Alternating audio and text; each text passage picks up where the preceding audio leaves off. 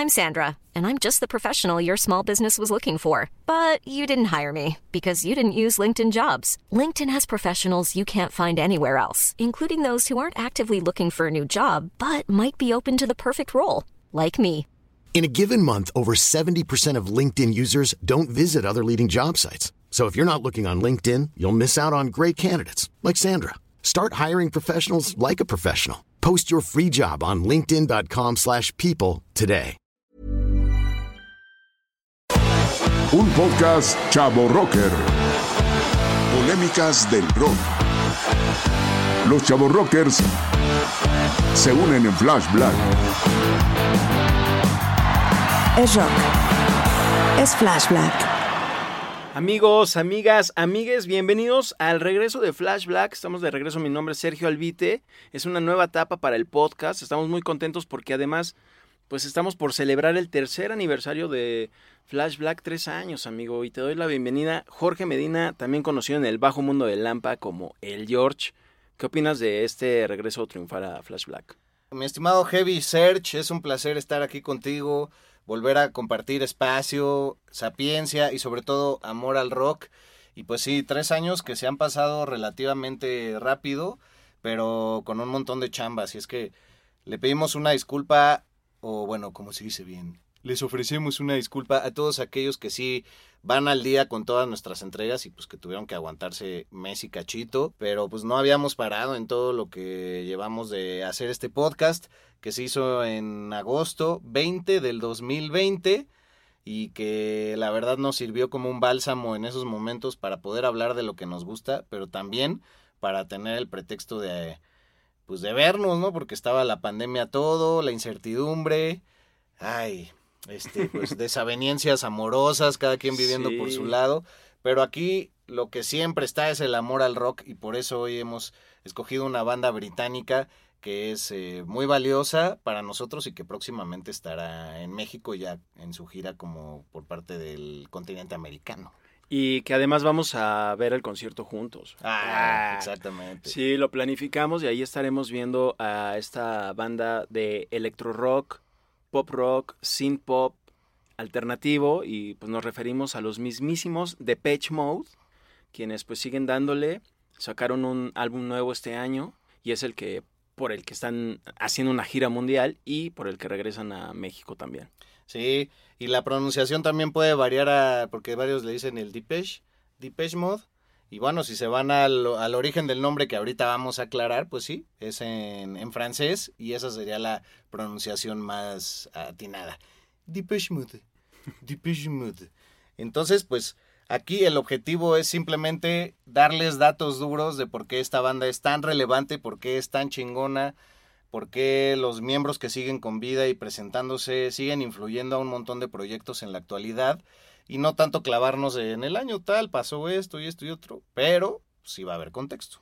Sí, claro, y también hablar de por qué nos gusta y cómo llegamos a ella, porque por ejemplo es un grupo del que yo me había enterado, ¿no? Así ya sabes, por mis hermanos que son más grandes que yo, por estas rolas eh, características como Personal Jesus, como las más famosas, ¿no? Enjoy the Silence. Sí, I Just Can't Get Enough. Exacto, de la que ahora soy muy fan Ajá. y es, fue como su segundo sencillo en toda la en toda su carrera y ahora pues sí me considero muy seguidor de ellos y amante porque también utilizan percusiones ya en vivo, ¿no? Que empezaron pues solo siendo todos los músicos de sintetizador, salvo Dave Gahan que cantaba tal Ajá. cual y todos los demás en sus teclados y, y el más cerrado del rock como lo era antes yo decía no man, no tienen así músicos en vivo solo en sus teclados y ahora, y ahora pues agradezco mucho que lleven a bateristas y todo eso no bueno llevan a uno pero pero es, es muy padre el show en vivo.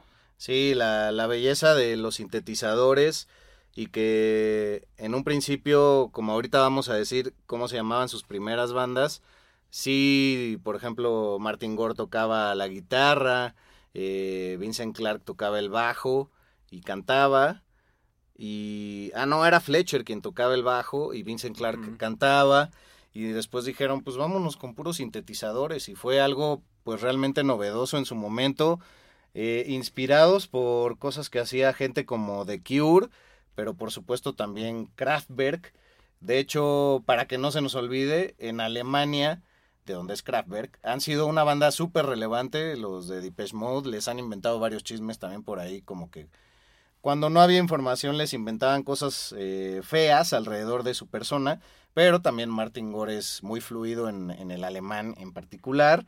Y bueno, además de Kraftwerk, estuvieron muy influenciados por David Bowie, que de hecho, pues así es como descubren a Dave Gahan, ¿no?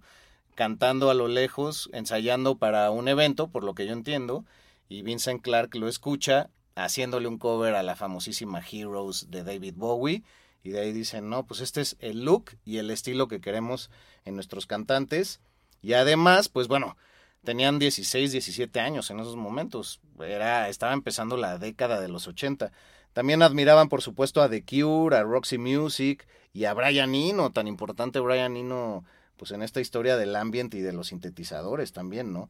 También escuchaban mucho a The Velvet Underground, a Siouxsie and the Banshees, eh, a los Talking Heads, a Iggy Pop, por ahí a los Orchestral Maneuvers in the Dark también, también a, The Human League. A The Human League, güey.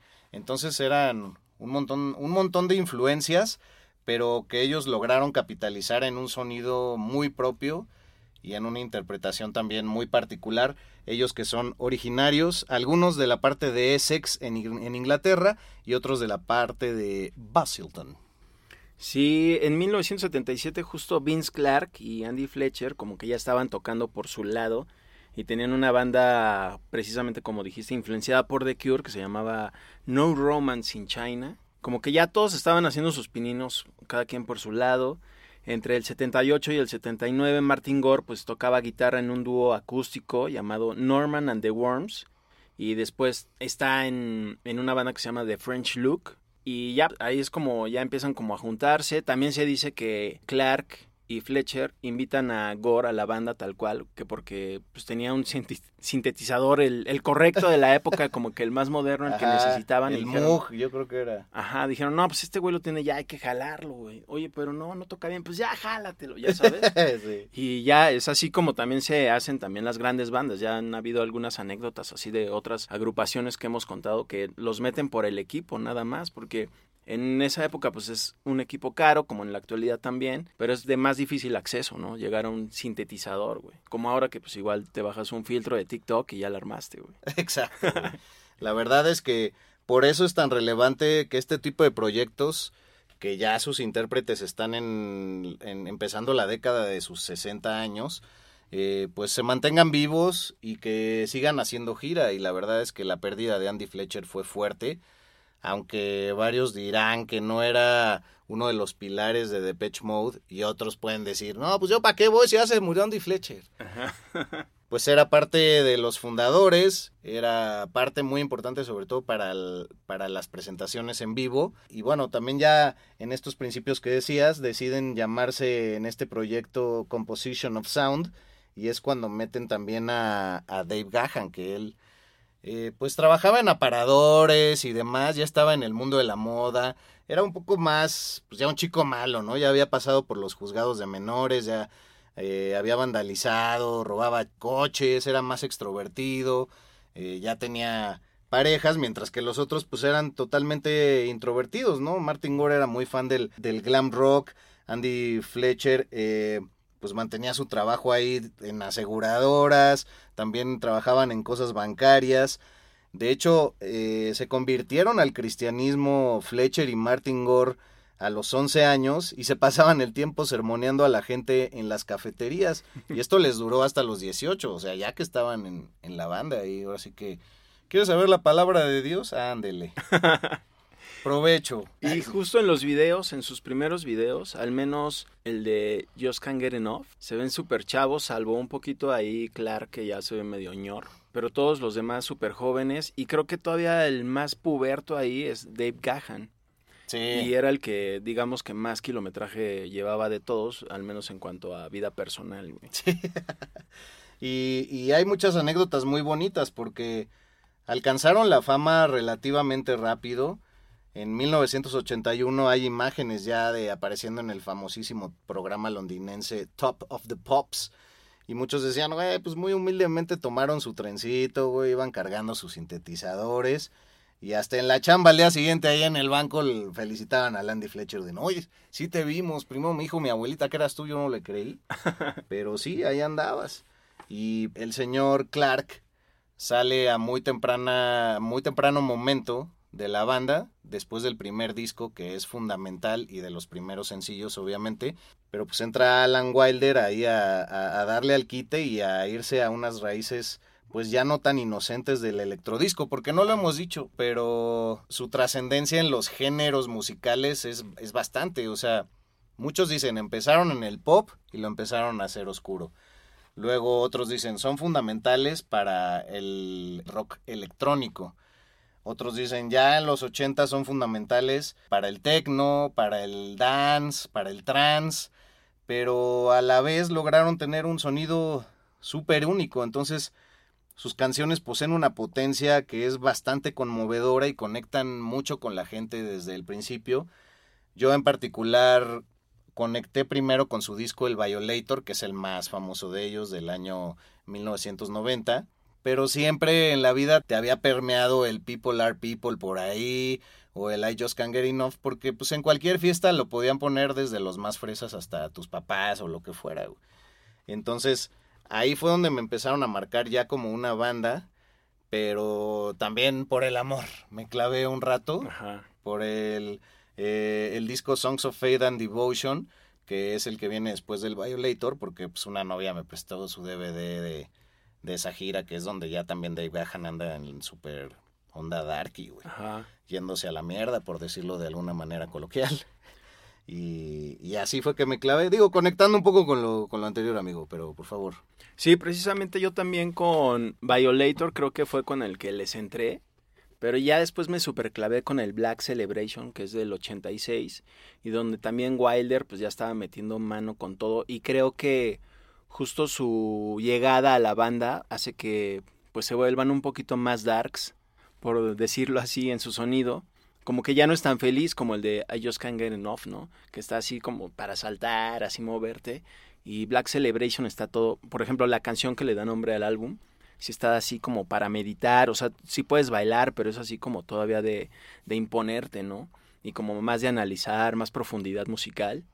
Y, y bueno, también mencionar que, por ejemplo, se fue Vince Clark, como bien dijiste, pero también luego se fue a hacer un grupo pues muy chido, bueno, varios, pero el más reconocido y el que también me, me llegó más fue Erasure, Sí. de, de la época, ¿no? y Yazoo, que Ajá. se escribe con Y y Z y O, y que en Estados Unidos ubican simplemente como jazz. Y sí, él fue muy relevante, pero todos han tenido proyectos en solitario. Eh, el propio Allen Wilder tiene un, un disco por ahí muy importante, eh, pero nos estamos saltando lo de cómo llegaron al nombre de Depeche Mode.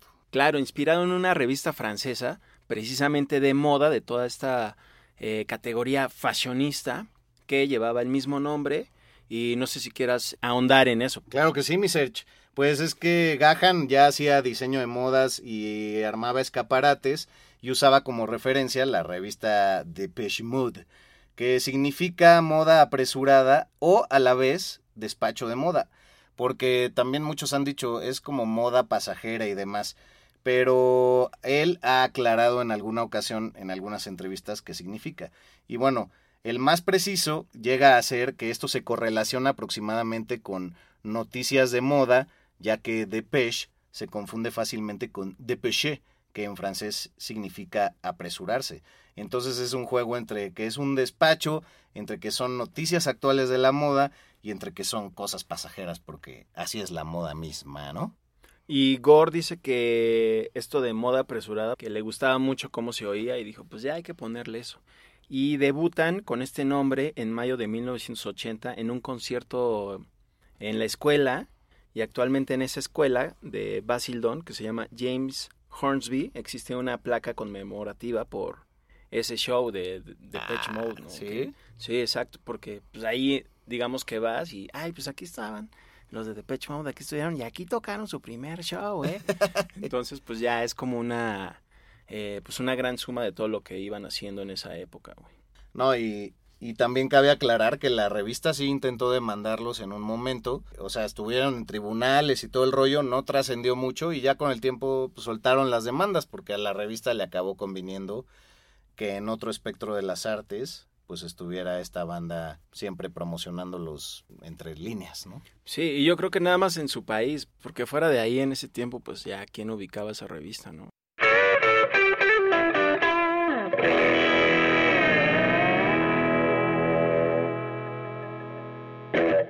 Y ya después, digamos que hacen un demo, ya sabes, hacen ahí unas grabaciones en un cassette, empiezan a buscar pues disqueras, sellos, según Dave Gahan, que muchos sellos disqueros grandes se les acercaron y les ofrecieron así mucha lana y pues ellos nomás no, ¿no? Como que no se animaban todavía a cerrar el deal, el trato, y que, que, ellos iban directamente a la disquera, ¿no? Que llevaban así su cassette y les decían, a ver, ponte ahí el cassette, escúchalo, ¿no? Y ellos decían, no, no, no, pero no se los puedo dejar. O sea, los escuchamos y nos lo llevamos. Y entonces, y fue un buen truco mercadológico porque acabaron firmando con Mute Records, en donde conocen al famosísimo Daniel Miller, que se vuelve el productor de un montón de, de sus discos y que además, pues, los proyecta a otro gran punto de la fama y bandas que tienen que ver con el sonido de Depeche Mode empiezan a aparecer y casi casi fue como un déjà vu para Daniel Miller eh, el haberlos firmado porque él ya estaba armando bandas de, de, chavitos y resultó que ya había una que, que ya existía, pero sí eh, acordaban con un apretón de manos lo que fueron millones y millones eh, por muchos años y la verdad es que nunca se los transaron. Sí, y esto que dices eh, que firmaron sí entre comillas porque justo así es el llamado eh, entre comillas trato de caballeros Ajá. que dijeron, bueno, pues ya están en la disquera, ¿eh? Ok, pero firmamos algo. No, no, no, ya estás, ya estás. Y así se la llevaron como hasta mediados, finales de los 90. Y como bien dices, no los transaron, no les robaron lana. O sea, todo fue como muy, muy recto y muy chido hacia la banda y también hacia Daniel Miller, que también era músico de este tipo de electro rock. Por eso es que le atrae tanto de Mode de inicio y dice, uff, van aquí a Mute Records, güey. Una cosa es ser chavo ruco y otra chavo rocker. Rock por siempre en Flash Black. Entonces, bueno, recapitulando, después del primer disco de Depeche Mode, Speak and Spell del año 1981, que venía antecedido de grandes, grandes sencillos como New Life, Just Can't Get Enough, Dreaming of Me, The Meaning of Love y See You, es que Clark decide dejar la banda porque el éxito ya era muy abrumador desde ese momento. Curioso que la banda vivió dos etapas así, ¿no? Porque más adelante, ya en el 90 con el Violator y todas las giras, es cuando todos tienen problemas de abusos y demás, pero desde este momento, como ya habías mencionado, cuando se va a hacer Erasure y otros proyectos que además también entraron para el sello de Mute Records y entonces siguieron con esa, con esa cercanía eh, con el señor Daniel Miller, pues a Depeche Mode le cuesta alrededor de 4 o 5 años reencontrarse con la audiencia. Entra Alan Wilder y le da como otro toque al, sonido para no sonar tan electropop, pero como que no encuentran su voz, las reseñas son algo agresivas, además empiezan a competir con bandas como New Order, eh, como The Cure en esos momentos, como con los Smiths, y entonces, incluso tú tienes un dato muy bueno, hasta la fecha nunca han llegado a un top 3 en la historia, ¿no? Ah, sí, cualquiera de sus canciones más famosas, así digas Enjoy the Silence, Personal Jesus, nunca ha figurado en el top 3 de las listas de los charts de popularidad en el Reino Unido. Solo la más que ha llegado ha sido Barrel of Agon de 1997 o Precious del 2005, People Are People del 84 al top 4. O sea, de ahí no, no han pasado y se me hace curioso porque pensarías que es una banda que además ha vendido más de 100 millones de copias a nivel mundial, pues que estaría en esos puestos, pero pues no la armaron. Pues no, güey, no es tan no es tan fácil. Y creo que es buen momento también para agregar que existe otra gran mancuerna que logran incorporar al trabajo visual y justamente del estilo y la moda que, que portaban y es cuando entra Anton Corbin, quien pues trabajaba también ya con bandas como Joy Division, que luego hace la transición a New Order, trabajó posteriormente con U2 y demás, pero es el hombre encargado primero de vestirlos de cuero, vestirlos de negro, de dar como toda esta imagen en sus primeros videos un poco surrealista, que parece también muy amateur la filmación, como en eh, Personal Jesus y demás. Y entonces toda esta estética se empieza a volver un sello muy particular de la banda. Él empieza a hacer eh, las portadas de su disco. La más importante es la Violator, que pues, tiene como este rollo medio minimalista, claro, oscurón, con una flor sencilla en la portada y demás, muy ejemplar. Y ya sumado con los años de experiencia, en adelante ya les hace grandes escenografías en su momento para la gira del Violator y la Devotional, que es del Songs of Faith and Devotion, que pues, la verdad son, son momentos plasmados en, en, gran calidad y que están todavía grabados y filmados en, en, buena calidad para que si a ustedes les interesa se lo compren, porque pues ya no se encuentra en cualquier lado. Sí, y esos videos que mencionas, uh, ahora los encuentras fácilmente en YouTube. Y sí, yo creo, los vimos un poquito antes de grabar este episodio y sí como que pues chance ya no se veían tan pro, pero creo que en ese momento cuando salieron pues eran como revolucionarios, tal vez mediáticamente hablando, y ahorita quizá con un filtro de TikTok pues ya haces algo mejor. ah, ¿sabes qué otra gran imagen es icónica de él? La de este megáfono en medio del desierto en el disco Music for the ah, Masses claro, para la portada.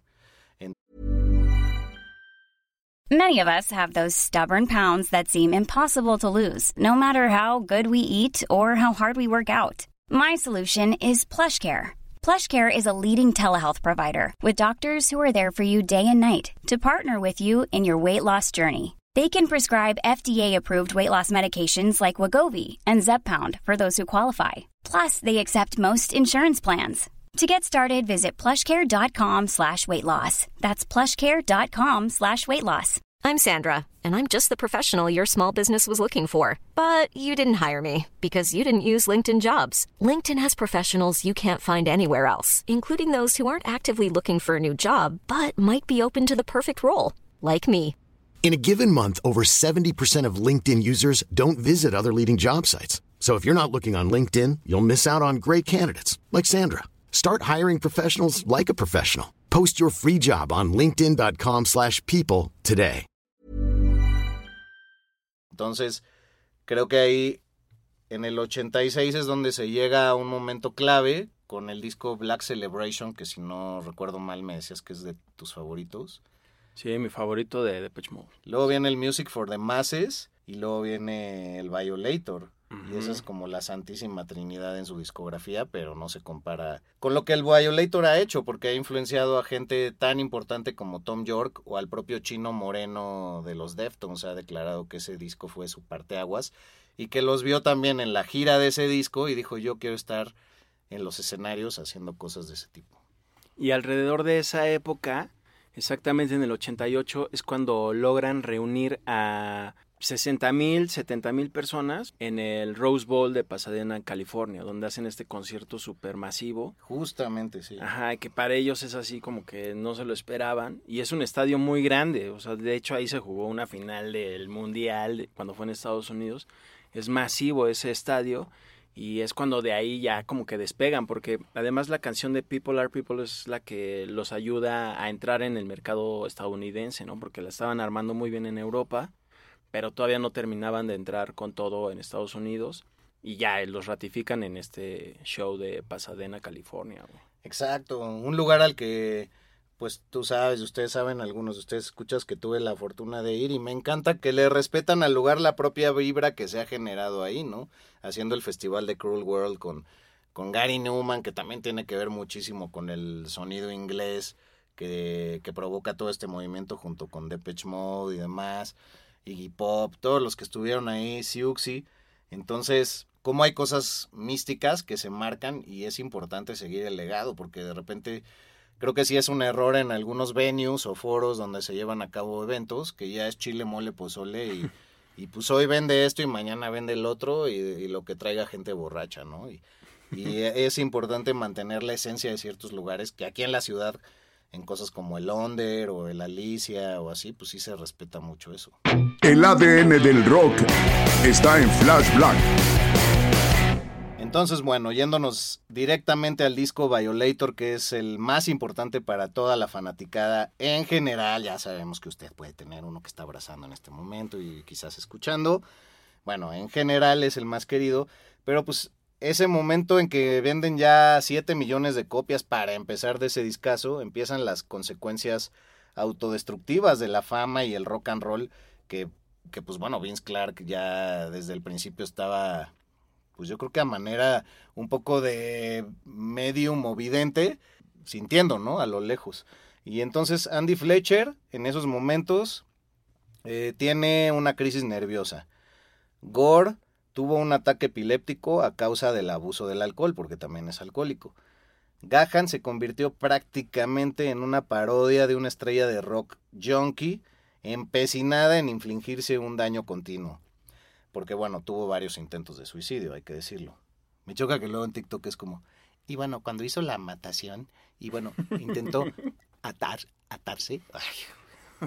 Aquí no hay que censurar nada, Este güey, el Gahan, vivía en un apartamento en Los Ángeles con las ventanas tapadas. Él lo llamaba el Palacio Púrpura por toda la gente que casi se muere allí por una sobredosis de drogas. Pues podemos eh, adivinar que era la heroína, porque él también fue casi casi cuando se murió, que ahorita vamos a, decirlo. Y bueno, debido a uno de los temblores que ocurrió ahí en la región de Los Ángeles, la lluvia se solía filtrar mucho en su techo y había cubos gigantes colocados por todas, por todas partes. Y él mismo ha mencionado que era repulsivo y que le ha causado mucho daño y sufrimiento a lo largo de los años. Esa etapa de su vida en donde ya se dejaba crecer el pelito, salía descamisado, eh, a sus presentaciones, ya tatuado y demás, creyéndose casi inmortal. De hecho, él llega a declarar que cuando Kurt Cobain muere, ah, que aparte Nirvana es otra de las bandas con las que trabajó Anthony Corbin. Ahora que me ah, sí, principio de los 90, claro. Ajá. Pues que le dio envidia, porque él sintió que le había arrebatado su momento. Él dijo, güey, me robó lo que yo quería hacer. Así, pues, quitarme la vida y que todo el mundo se enterara. Y ahora dice, güey, qué ridículo, fue una de las muertes más tristes. Y yo por estar en ese trance de mis, drogas y mi vida de abusos, pues, pues no lo pude ver. Y además, como ustedes ya han visto en nuestros TikToks, era una etapa en que él se creía un vampiro. Literalmente, creía que era inmortal, admiraba toda esa cultura, se vestía así, e incluso llegaba a dormir en ataúdes y, cosas por el estilo. Y en una gira por acá en México, si buscan ese TikTok doy más detalles, pues fue todo su equipo de roadies en, en ese momento que le dan un altar, perdón, un altar, que le dan eh, esta esta caja para que se duerma, acaba tomándose siestas a manera de ritual antes de, de, los conciertos y de hecho en Los Ángeles también hace una cama aludiendo a un ataúd y pues es un, un recordatorio ahora de qué tan cerca estuvo él de la muerte. Porque en una sobredosis recordemos que perdió la vida por más de dos minutos, mi search. Sí, en el 93 en Nueva Orleans dan un concierto dentro del tour Devotional y ahí eh, digamos que acaban el concierto y en backstage él colapsa antes del anchor que iban a dar como banda y pues lo tienen que llevar de emergencia al hospital tuvo un pequeño ataque al corazón, el doctor le dice que pues no siguiera el tour, pero pues ya sabes, este, no, pues hay que seguirlo haciendo, ¿no? O que lo hiciera sentado y le valía madre. Que para que no se agitara, de todas maneras lo, lo hizo y terminó la gira. Pero en, 1996 vuelve a ser hospitalizado, eh, luego de ingerir una mezcla de heroína y cocaína, y pues ahí es cuando ya digamos que toca fondo, y pues ya luego pasa por este proceso de rehabilitación y limpia y pues ya ahorita está chido. Pero sí tuvo momentos muy oscuros ahí Dave Gahan y eso también hace que empecé a ver un poquito de fricción en Depeche Mode, sobre todo con Alan Wilder, que ya a mediados de los 90 empieza a decir, no, pues yo creo que ya me voy a borrar, porque yo le estoy echando todas las ganas, me entrego mucho con energía y siento que eso no se está reconociendo. Y a la vez hay rumores de que la banda se va a separar digo, a fin de cuentas, nada más él se termina yendo. Y por ahí también como un dato curioso respecto a Alan Wilder, es que se dice que Robert Smith de The Cure le ofrece unirse a la banda. ¿Ah, sí? Sí, pero que él se niega rotundamente. Eh, pero también dice, creo que pues me lo dijo Robert Smith como una onda así por parte del manager, que era el que compartían Depeche Mode y The Cure, que le dijo a Robert Smith, oye, pues, ya sabes, palmadita así en la espalda, oye, pues invítalo a The Cure, invítalo. Pero pues Wilder se, se, niega y pues ya ahí está actualmente con sus propios proyectos como solista, pero ya no tanto como con el éxito que tenía en Depeche Mode, ¿no? Y se termina yendo y ahí es cuando agarra otro eh, pues un segundo aire de Page Mode, por decirlo así, en, dentro de la década de los 90, sacan el Ultra por ahí del 97, les va súper bien. Y también luego regresan con el disco de Exciter, les va muy bien. Y entran, yo creo que muy bien a lo que es el siglo XXI, por decirlo así. Y todavía hasta la época, quizá ya no con discos tan espesos o darquetos, por decirlo así, tan eh, exitosos, pero creo que siguen haciendo pues buen material, sobre todo con este que acaban de sacar en, en este 2023, que es por el que vienen a México. Exacto. Y bueno, las letras siempre han sido súper profundas en, lo que ellos manejan. Yo sí recomiendo el Memento Mori, que es el último disco. También el Spirit estuvo súper bueno y tiene unas canciones muy poderosas cuando le meten como estas líneas de guitarra, pero eh, un poco maquilladas entre los sintetizadores. A mí me, me gusta mucho como lo hicieron en Playing the Angel en 2006, que en mi caso fue la primera vez que los pude eh, ver en vivo, pero creo que también se respetan mucho, o sea, la muerte del señor Fletcher es fuerte porque se dice que él mediaba mucho entre la falta de comunicación y que tiene mucho miedo al conflicto Martin Gore con los egos más grandes de Wilder y de Gahan, ¿no? Y entonces a él faltar, pues no sé cómo hayan compuesto este último, eh, último disco, pero también Gahan siempre ha declarado que pues el verdadero genio es Martin Gore, ¿no? Y que en su momento también lo fue Clark y demás, y que pues él de repente está en la banca ahí en las grabaciones y con los años ya lo ha dejado participar más. Pero uno de los secretos también para que la banda siga a flote es que cuando no están en gira se dejan de hablar tres, seis meses. Eh, vive en Santa Bárbara Martin Gore, ahí en California. También eh, Dave Gahan ha vivido en Nueva York, ha vivido en Los Ángeles. Y Fletcher sí era el único que vivía en, en Inglaterra. Y bueno, ha de haber sido un proceso raro el haber hecho este disco para lanzarlo en este presente año. Pero échate la anécdota de cuando vivía en Nueva York Dave Gahan, güey. Ah, pues sí, sabemos que Dave Gahan pues casi casi audicionó en Depeche Mode con la canción de Heroes, cover, eh, original de David Bowie. Y ya pasaron los años, ya cuando es grande Gahan en Depeche Mode, pues se muda a Nueva York y lleva a sus hijos a una escuela ahí en esa misma ciudad, donde también David Bowie tenía sus hijos. Entonces que ya luego se encontraban estas dos personalidades. Así en el, Día de las Madres. sí, exacto. en los festivales, en las obras teatrales de los niños y que ahí pues luego luego se topaban, ¿no? Y ay, pues yo hice el cover, güey, no mames, sí lo hice y ya pues ya sabes. Güey, y actualmente pueden buscar un cover a, la canción de Heroes de Depeche Mode que está en todas las plataformas y está muy muy bonita. Mucha gente ha retomado sus éxitos, por ejemplo, eh, pues también Johnny Cash hizo la versión de Personal Jesus acústica. Hay una versión en vivo acústica de Personal Jesus de Depeche Mode que hoy estaba escuchando que está buenísima. Creo que una de las ventajas ahora de las plataformas, ya lo he dicho antes, pero lo recalco, es que puedes acudir a los sencillos conforme fueron saliendo en las versiones de la de 12 pulgadas, de los remixes y demás, y con ellos hay montonal y montonal de material. Quizás saltaría un poquito para atrás ahorita mi search, para contar anécdotas de cuando se presentaban en vivo.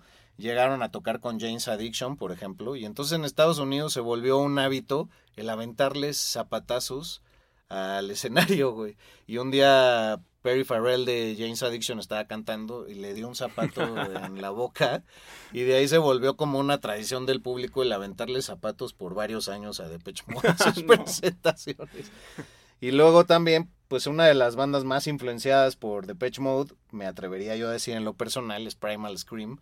También giraron con ellos, pero en la época en que estaban más, más, más, más clavados en los abusos y en la perdición, ¿no? Como diríamos en nuestros bellos tiempos. Y dicen que los, los abusos por parte de, de Gahan y de Martin Gore fueron tantos que a manera de competencia en backstage estaban ahí chupando, drogándose que los de Primal Scream dijeron, no, güey, esto sí ya es otro pedo. Y que a partir de ahí que, que- que no se clavaron tanto en las drogas. Ya no sé, eso me suena como a la versión de, de tu madrina justificando Ajá. tus adicciones. Pero, pues es una de las anécdotas que se menciona por ahí. Y pues ya que mencionaba a Primal Scream como una de las grandes bandas influenciadas por Depeche Mode y que pudieron compartir giras, pues curiosamente se liga con la temporada pasada varios proyectos que mencionamos, ¿no? Smashing Pumpkins, muy influenciado por la banda, Nine Inch Nails, por supuesto, por ellos y por Gary Newman, los Deftones, que ya mencionábamos a Chino Moreno, y ya más tirados para acá, pues Interpol, los Killers, The Faint y una banda muy importante que se llama Ladytron. Incluso también me atrevería a decir que Tori Amos, eh, que Placebo en algunas cosas. Y bueno, tú te sabes unas buenas aportaciones ahí en el metal. Sí, Paradise Lost, que es una banda de doom metal, que digamos que cuando ellos empezaron, pues eran muy heavies, ¿no? Así le entraban incluso al death metal. Y pues de repente se convirtieron en un grupo muy parecido a Depeche Mode. eh, a mediados de los 90 tienen un, un álbum llamado Host, que lo pones y suena igualito a Depeche Mode. Y obviamente las comparaciones fueron inevitables. Varias bandas más de metal, como la Cuna Coil, una europea de origen italiano, también hizo cover eh, a Depeche Mode. Otra muy clavada de death metal, que se llama Crematory. eh, hicieron cover a Black Celebration y así puedes encontrar varias versiones de este tipo de bandas eh, que se vieron y son todavía influenciadas altamente por Depeche Mode. Entonces como que no, no se salva ningún género, güey. ¿Y en tu opinión están buenos los covers? Sí, el de Black Celebration de Crematory está eh, muy bueno, muy bien realizado, muy buena producción, porque además es una canción ya oscura, entonces si a eso le añades a pues una banda pues acá darks como Crematory y de death metal, de linaje ya muy oscuro, pues entonces se da una buena combinación. Búsquenla ahí en YouTube, Crematory Black Celebration. A huevo. Y como siempre, pues hay fusiles, ¿no? No sé si ya lo había dicho, pero Depeche Mode se ha distinguido siempre porque nunca reutilizan un sampleo o un sonido. Pero pues hay fusiles, güey. Me di cuenta que en la canción de See You, que digo, pues los fans de Hueso Colorado lo han de haber notado, ¿no? Pero pues acá en México hay una banda popera que se llama Flans. Y entonces en la canción de See You hay un puente de tecladito que es tin, tin, tin, tin, tin, tin, tin, tin. tin, tin y a eso se lo apropia Flans porque pues se, se aprovechaban mucho de que las fronteras musicales eran muchísimo más densas antes y no era fácil encontrar los rastros. Y entonces para te conocí en un bazar de Flans, agarran ese fragmento y le agregan un tirirín, tin, tin, tin, tin, así al final y ya se lo, se lo chingan así como Talía se chingó la introducción de Let's Dance de David Bowie, ¿no? Para Ah, Arrasando. Eso, eso no sabía. lamentable, güey. Oye, también como un dato curioso, Personal Jesus dice Martin Gore que se inspiró para este tema en las memorias, en un libro de memorias de Priscilla Presley, que fue la pareja de Elvis Presley, eh, llamado Elvis and Me. Y entonces Gore dijo al medio Spin que la rola pues trata de cómo Elvis era la pareja de esta morra, pero pues a la vez como un mentor. Es que le llevaba muchos años. Exacto. Visiten el programa de Elvis, ahí mencionamos. Y que a la vez, pues, alguien como ella, pues, lo veía como un dios, güey. Entonces, por eso es como el personal Jesus, güey.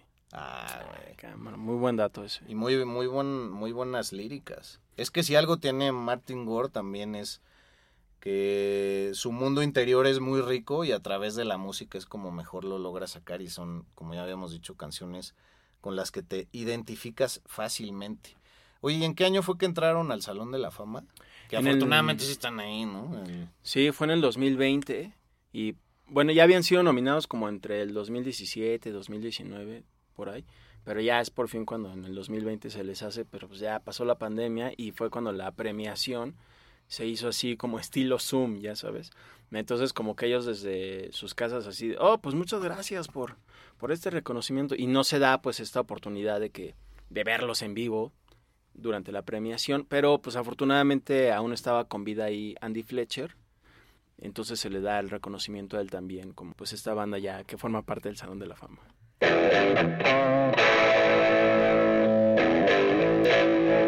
Pues bueno, ya estamos por terminar la temática y recordarles que viene la gira en Estados Unidos y en México.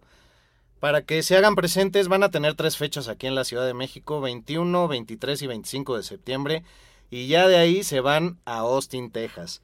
A mí lo que me dolió es que anunciaron hace unos días en su cuenta oficial quiénes van a ser las bandas abridoras. Y pues hay una de Nueva York que a mí me gusta mucho que se llama Dive que es D, I, I latina y B chica. Y pues no nos va a tocar, van a venir con una DJ que está interesante que se llama Kelly Lee Owens. La estuve checando hoy y no me pareció malo, pero, pero pues Dive es una, un proyecto de rock rudo que incorpora muchas, muchas facetas electrónicas y creo que va a estar bien chido se va a aventar pues alrededor de unas 15 fechas con ellos. Sí, vi que en distintas eh, fechas va a haber abridores distintos, pero nosotros nos tocará el 21 de septiembre, que cae en jueves. Ah, eh, está más chido, pues ya por la onda chaborruca. Eh, pero ahí estaremos y a ver qué tal nos va con eso. Va a ser mi primera vez viéndoles, nunca, nunca los he visto en vivo. Ah, lo vas a disfrutar. La verdad, mm, disculpen, estoy un poco mal de la garganta. Ya de salida, pero bueno así que uno suelta, ¿no? Todo allá a los 40, en los descansos. Y este, yo he tenido la suerte de verlos una vez en Coachella en 2006 y justo esa misma gira del Playing the Angel que fue un gran álbum. Este, llegaron acá al Foro Sol y también los vi y muy chido. Digo, obviamente cuando empiezan a tocar los clásicos, pues es cuando más bonito se siente. Pero sí valen la pena sus últimos cuatro discos, sin duda ya es otra faceta de ellos, pero son discos para escucharse con buen sonido, no unos audífonos de Bluetooth ahí X, unos buenos audífonos, un buen sistema de sonido y notar las capas, porque también ya hay muchas remasterizaciones de su trabajo anterior, entonces, pues, échense un clavado, amigues, ¿cómo de que no? Oye, pues muy rifado este episodio de Patch Mode, regresando además ya las andadas en Flash Black, y ya estaremos otra vez eh, con estos episodios. Eh, por supuesto, el Sonidos y Noticias. Ahí estaremos eh, dando los chismes del rock actual. Sí, y vamos a acabar ya con el rollo de las temporadas. Llegamos a seis, pero para tener más libertad y ahora sí que poder darle vuelta y volantazos a la derecha, más bruscos a la izquierda de la derecha, pues tener ahí las temáticas y sobre todo incorporar pues cosas que ya nos han pedido, ¿no? Como sobre Johnny Cash. Los Strokes. Ah, eso es muy reciente, sí. Exacto. Bueno, Sobre pues, PJ Harvey. Claro. Sobre Neil Peart también nos pidieron. Ah, de Rush, claro. Sí. No, pues muchas peticiones. Pero ahí estaremos y sí las tomamos en cuenta y estaremos haciendo algunas entregas eh, sobre eso que nos pidieron. Sí, y, vamos a intentar moverle un poco al formato para que sea más dinámico. Eh, ya saben, inviten a la gente a que nos siga, a que comparta y sobre todo comenten ahí en nuestras publicaciones en YouTube y demás, eso sirve mucho para que el algoritmo nos ayude a crecer. Y pues aquí estamos en la labor porque le seguimos busque y busque y no vemos mucho al respecto. Alguna que otra mentada nos llega, pero pues al final esto lo hacemos por amor al rock, porque pues rock por siempre, ¿no? El ADN del rock está aquí.